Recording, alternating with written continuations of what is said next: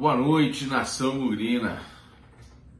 Não vou nem perguntar se está tudo bem, porque é óbvio que não está tudo bem, tá certo? Bem-vindo a mais Acer Arquibancada Guarani, o Arquibancada Guarani de número 160, no pós-jogo desse desastre que foi Mirassol 2, Guarani 0, tá certo? Agradecendo sempre o apoio de vocês, a participação de todos vocês no pré-jogo, em todos os outros vídeos, e pedindo que vocês continuem seguindo a gente no Instagram, no YouTube, que vocês estão mais do que acostumados, e também nas plataformas de áudio, uh, no Deezer, no Spotify, em parceria com os nossos amigos do Planeta Guarani. Tá bom? Grande abraço. Vamos começar a falar um pouquinho do jogo de hoje. A definição é isso, foi um desastre. Do ponto de vista, eu vou fazer todos os outros os, os senões antes, porque depois nós temos que ir aos fatos. Claro que é início de temporada, claro é, que nós temos que entender. Até eu disse isso no pré-jogo, os times grandes lidam, tratam o Campeonato Paulista como uma pré-temporada para o restante do ano, para o restante do calendário. Para nós serve assim também, mas um pouco menos. Então, mas a condição de período de treinamento anterior, com poucos ah, amistosos, não oportunidade de ter amistosos e tudo mais. E agora, uh, jogando para valer. Então, é sim, de uma certa forma, uh, o início de temporada nossa. Então, todas as faltas de entrosamento, apesar de se manter uma base, apesar de termos o mesmo técnico, todas as experiências, problemas de, de, físicos, problemas de adaptação de novos jogadores, ainda temos o Covid, tudo isso entende-se. Mas tudo o resto agora ficou para trás. Mas o que a gente vem vindo nos três primeiros jogos, no meu modo de ver, é uma curva descendente. No primeiro jogo, nós jogamos contra o São Paulo, vitória em que ficamos muito felizes, mas é claro e realista que nós não entramos com um time que reconhecia ser pior no papel do que o São Paulo, que armou um esquema defensivo eficiente, que jogou com uma raça e uma aplicação descomunal contra um time de Série A considerado um time grande uh, e, portanto, e te foi muito feliz nas suas finalizações e assim fomos uh, vitoriosos. No segundo jogo, nós repetimos a mesma escalação e o mesmo esquema. Talvez com uma aplicação e uma entrega similar ao que jogamos contra o São Paulo. Porém, com a mesma falta de criatividade que tivemos contra o São Paulo e que foi, vamos dizer, deixada um pouco de lado porque fomos felizes nas finalizações e, e marcamos os dois gols. No contra o Bragantino não foi tanto assim já não fomos tanto assim. E eu diria até que jogamos um pouquinho pior, agredimos um pouco menos, chutamos menos no gol, apesar da mesma aplicação. No terceiro jogo, nós jogamos hoje com o time do Mirassol, um time não de Série A, um time é, muito bem armadinho e já com alguns caras remanescentes de temporadas anteriores, mas sem comparação com os dois primeiros. Né? Ah, e nós decidimos manter a mesma escalação e de fato muito longe de termos a mesma aplicação. Então o time foi absolutamente frouxo, mole, é, não, foi absolutamente é, congelado, interceptado, é, foi, inócua totalmente a iniciativa eh, as iniciativas do Guarani contra o Mirassol hoje. Eles conseguiram anular o time do Guarani. Então, uma curva descendente. Nós fomos progressivamente em três jogos piores, com a mesma escalação. Então nós temos uma base de comparação. E com as experiências todas infelizes. vamos falar um pouco agora da história do jogo de hoje. Nós tivemos um primeiro tempo, onde logo aos 5 minutos, o Zeca, que é grande centroavante, uh, teve um, fez um bom chute ao gol e o nosso goleiro fez grande defesa, já aos 5 minutos. Aos 15 foi o primeiro chute do Guarani, um chute do Madison de fora da área, uma, uma defesa razoavelmente simples. Aos 23 nós tomamos um gol. Gol como foi? Persson erra um passe fácil, bizonho, onde ele perde o equilíbrio e erra o passe no meio de campo, bem no, na região de um volante. Ah, o Mirassol recupera a bola, Fabrício Daniel abre para o lateral direito, que é um rapaz que chama-se Rodrigo, Rodrigo Ferreira. O Ferreira cruza no segundo pau e o tal de Negueba, um cara de estatura baixa, cabeceia sem que o marcador dele, o Ludic, saltasse. Menos que isso.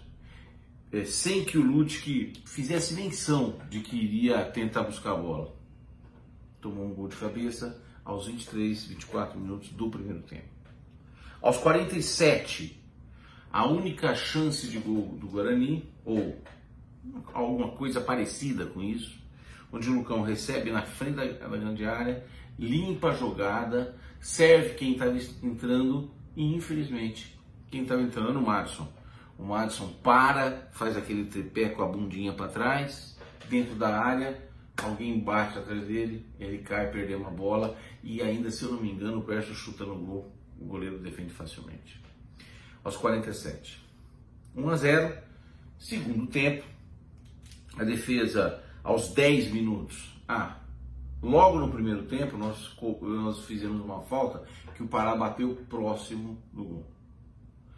No segundo tempo, em 10 minutos nós, nós fizemos duas faltas idiotas ao redor da área onde o próprio Pará também bateu. Ah, na primeira falta quem fez foi o Madison, que de novo faz o tripé com a bundinha, perde no meio de campo a bola, corre atrás do cara e quase faz o pênalti, faz a falta no biquinho da área, o Pará joga um pouco para fora. E depois o seu Bruno Silva, na cabeça da área, faz uma falta e ainda reclama, mas abraça o cara ridiculamente na frente da área, falta pro, pro nosso pro, pro, pro Mirassol. Os caras batem muito bem. Eu não sei agora se foi parar ou não. A bola vai no ângulo e o Kozlinski faz uma defesa sensacional. Sensacional. Então, segunda defesa do Kozlinski. Aos, isso aos 10. A bola vai para o escanteio uma jogada de escanteio, o Bruno Silva tira de cabeça, mal rebate para a lateral, o cara pega na lateral, cruza de novo e o, o nosso lei do ex, Talisson Kelvin, cabeceia livre, livre nas costas do Lutic novamente e marca o segundo gol. Aos 11 minutos do segundo tempo, portanto, tínhamos 2 a 0. Detalhe que eu esqueci de falar, no intervalo, o Daniel, o Daniel Paulista, ah, entendendo que o Guarani não tinha ido bem, coloca uh, Giovanni Augusto, Ronald e Maxwell nos lugares de Persson, Iago e Júlio César.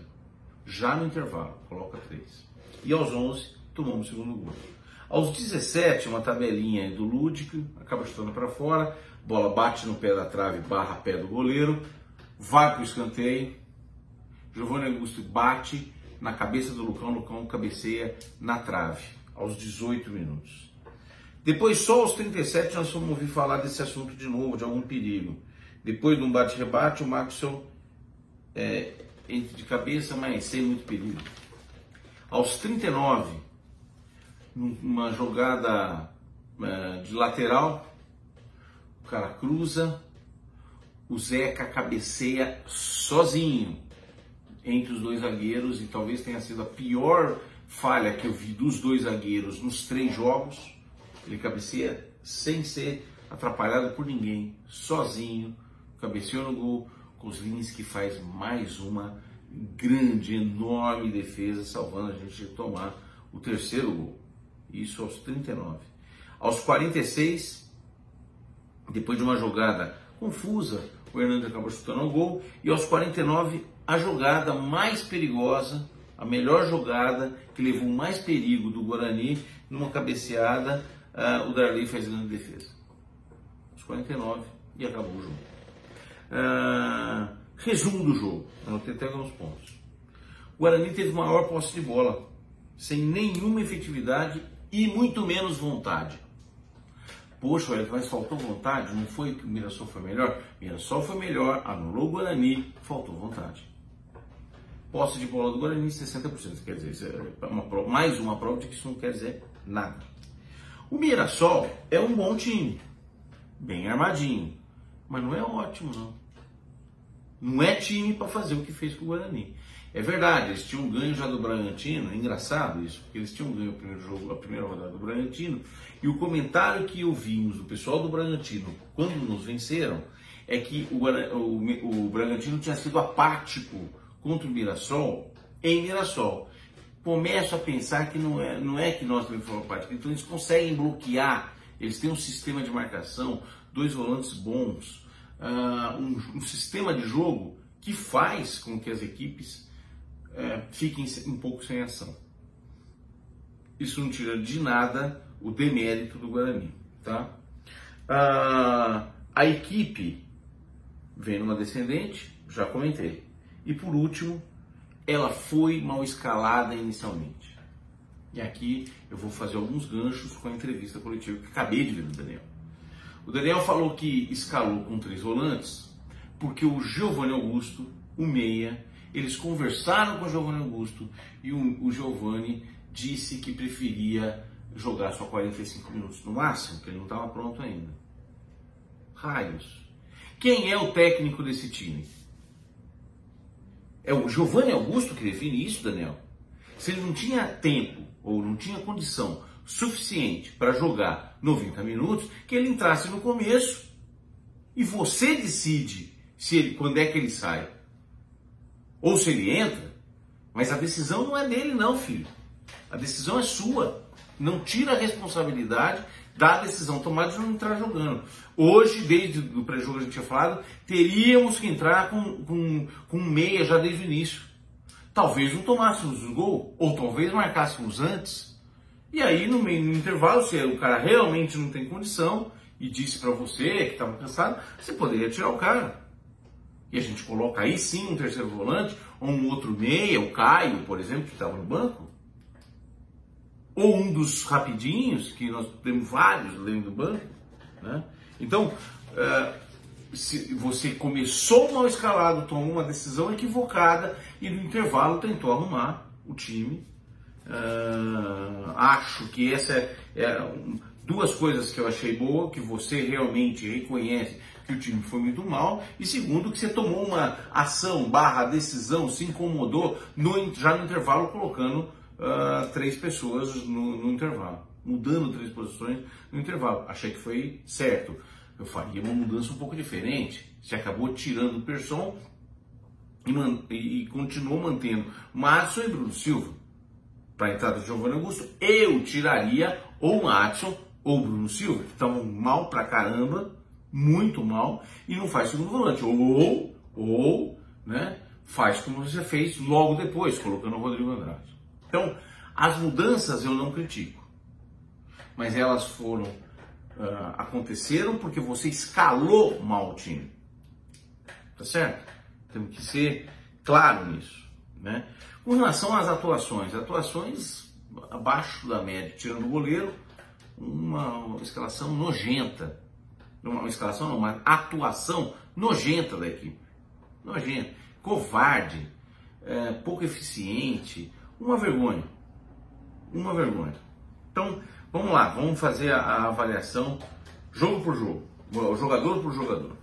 Primeiro começar pelo goleiro, o melhor jogador em campo do Guarani, Kozlinski, se não fosse ele, a gente poderia ter tomado 4 ou 5, né? Impressionante isso, porque não, não, o Mirassol não é bom o suficiente assim para botar o Guarani na roda e fazer 4 ou 5. Não, não é. Então, Kozinski foi muito bem. Ah, o Mirassol contado aqui. O Mirassol fez cinco finalizações contra o Guarani no gol. Três defesas do Kozlinski, duas delas sensacionais, monstruosas, certo? Uh, e dois gols.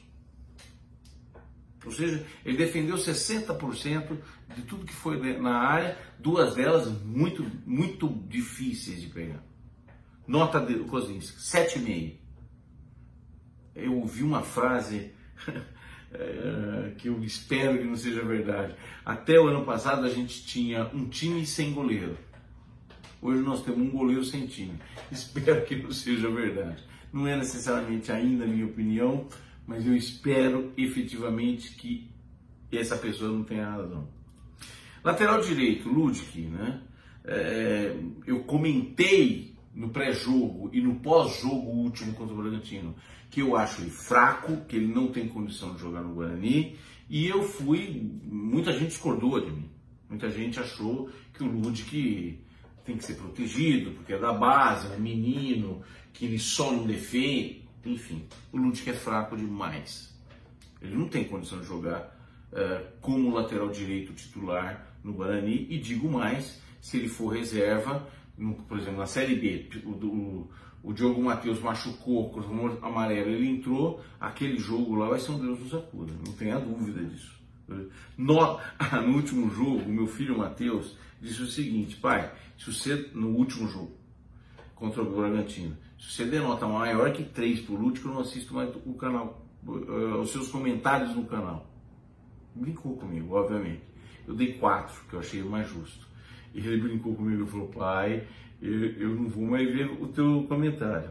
Hoje, até para manter a minha audiência, que vale mais do que o Ludic, 2,5. Ludic, nota, 2,5. Não acho que você não jogou nem para isso. Horroroso. Horrível a tua atuação. Horrível.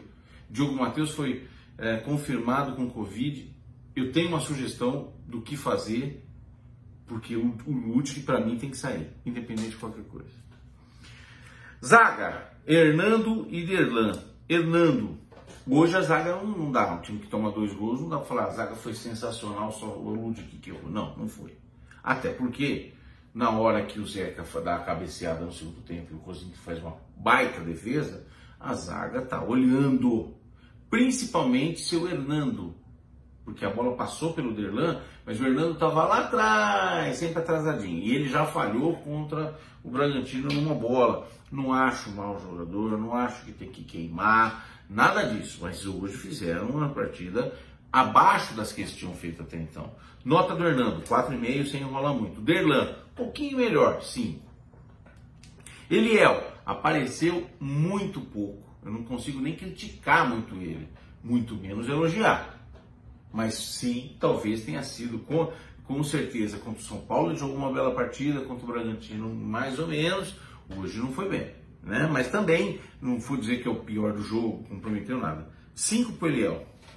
Bruno Silva, eu falo dele há muito tempo, eu acho ele lento, ele é fraco como volante, uh, ele pega a bola, põe a bundinha para trás, dá uma voltinha e joga a bola para trás. Não está protegendo nem a zaga, errou passes ridículos hoje. Nota 4 para o Bruno Silva.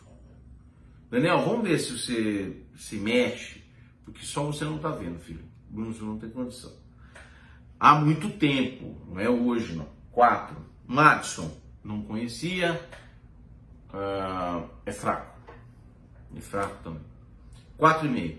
Atabalhoado, vai fazer falta e pênalti pra caralho. É, horroroso, horroroso. 4,5. Um pouquinho melhor que o Silva hoje.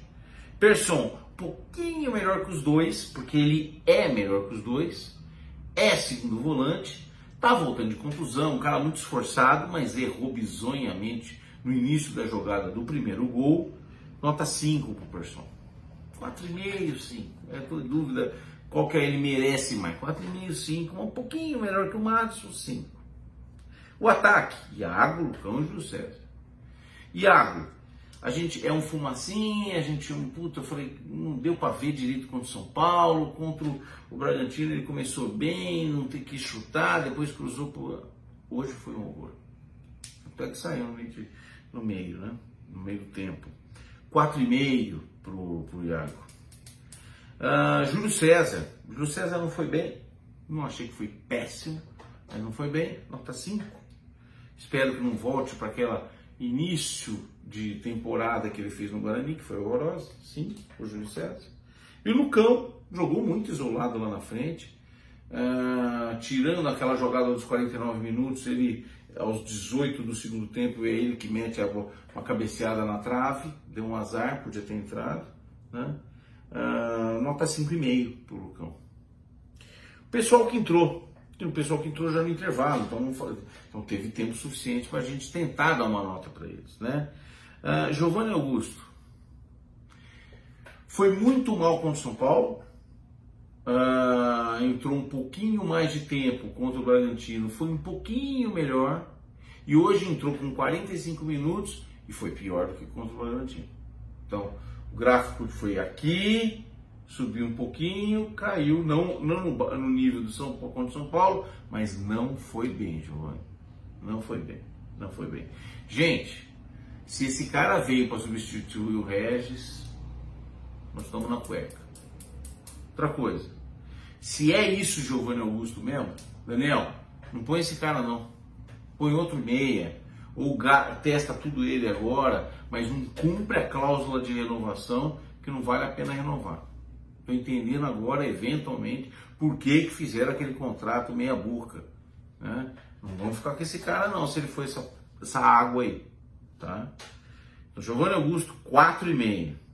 Ronald, eu vou dar quatro, tem que dar quatro, mas eu não sei nem se ele, ele apareceu. Ele entrou contra o São Paulo fez um pênalti. Graças a Deus não foi por conta que estava impedido. Tá. Uh, hoje, não sei, inexistiu. Não sei nem classificar.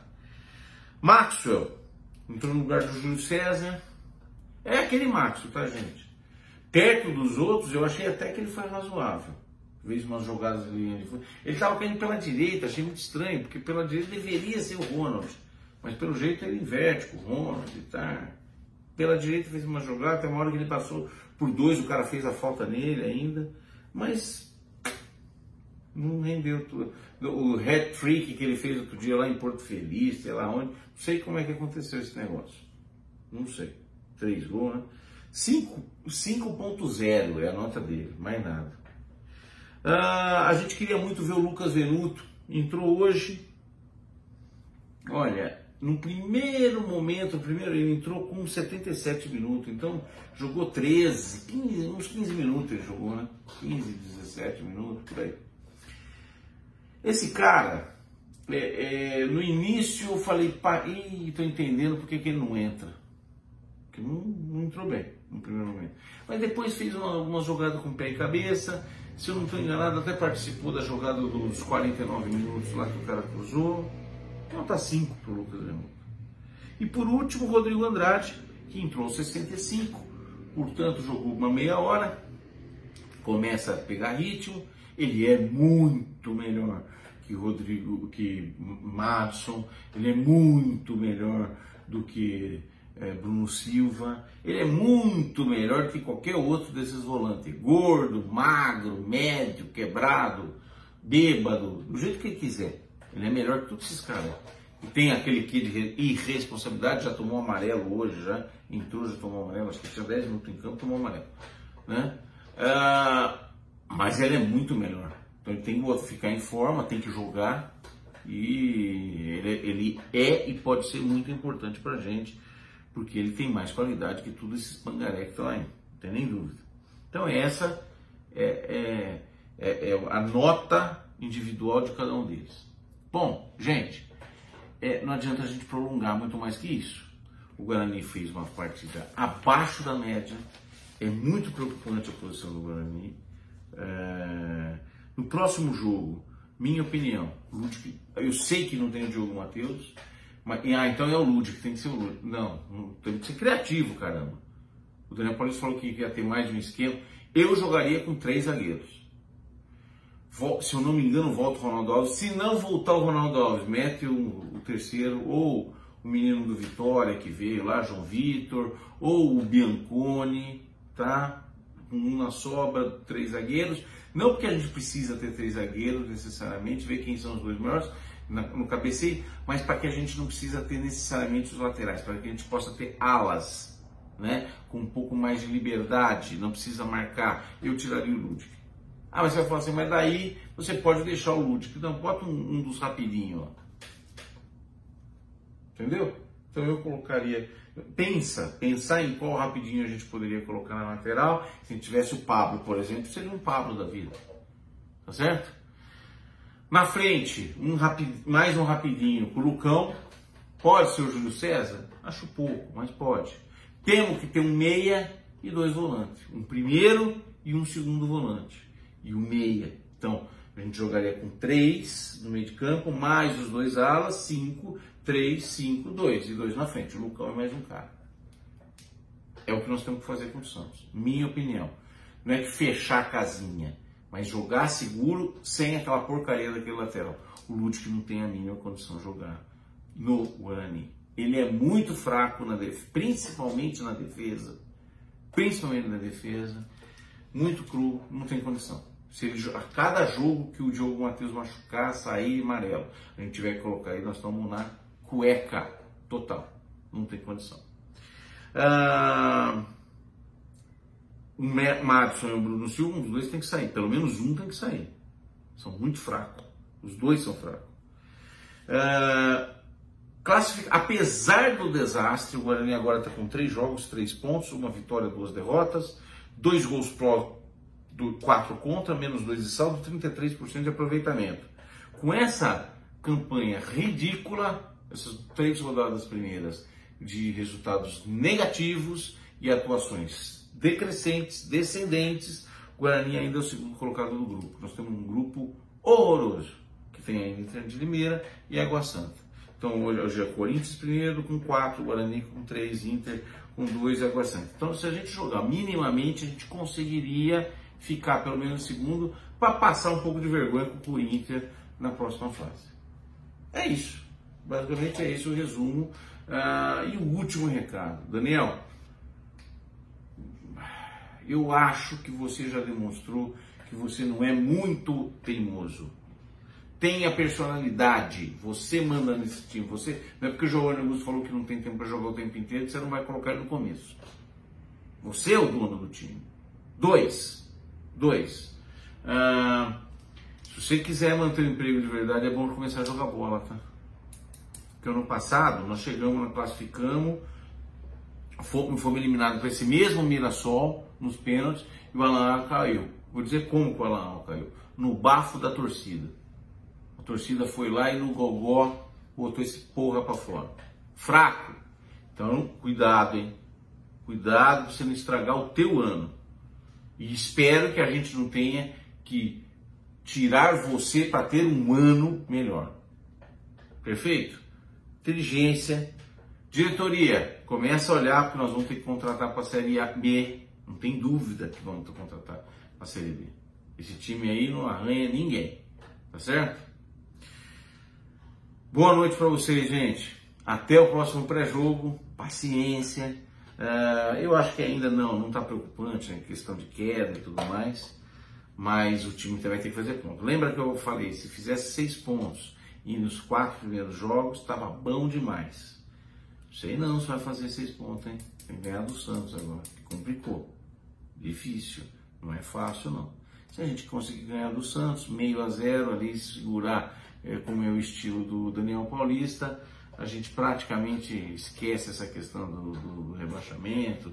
Eu acho que tem que fazer 12, tem gente que fala 10, 11, alguma coisa assim, e acho que até encaminha a classificação. Caso contrário, nós vamos ter que ganhar com essa pemba de time aí, nós vamos ter que ganhar dos times grossos. Depois é Botafogo, um monte de time ruim pra caralho que nós vamos jogar aí. Nós vamos ter que fazer ponto com esses caras e aí começa a funilar, começa a botar pressão. Esse time é fraco. Esse time tá fraco. É um time melhor sim do que o do ano passado, mas ele tem que evoluir. O nosso time do ano passado, ele pôs pecinha aqui, pecinha, ele veio evoluindo ao longo dos, dos mês. Ainda é muito cedo, pode ser que isso evolua, mas tem peça aí que não tem jeito não. Ludwig, ano passado, lembra? A gente tinha o Diogo Matheus, mas tinha o Pablo de, de Além do Ludic, nós precisamos de um outro lateral. Ludic não dá. Fraco demais. Fraco demais. Os volantes, Bruno Silva e Madison, dois grosso. Tá? Já tô achando que o Inter é melhor que esses dois caras. E assim por diante. Lateral esquerda, Eliel tem que ou melhora o Matheus Pereira entrar. O Rodrigo Andrade tem que jogar. Colocar o Giovanni Augusto. Se não arribar, tchau Giovanni Augusto. Quero ver o Vitinho. Na frente, tem que contratar um outro centroavante. Porque o Lucão vai, não vai jogar uma coisa, machuca aí. É o único cara. Temos que dar uma palmatória. O único que está tá indo razoavelmente bem. Pelo menos nas três primeiras rodadas, muita vontade. Tá bom? Gente, grande, grande noite para vocês. Paciência. Bola para frente. Domingo tem mais. Grande abraço. Tchau.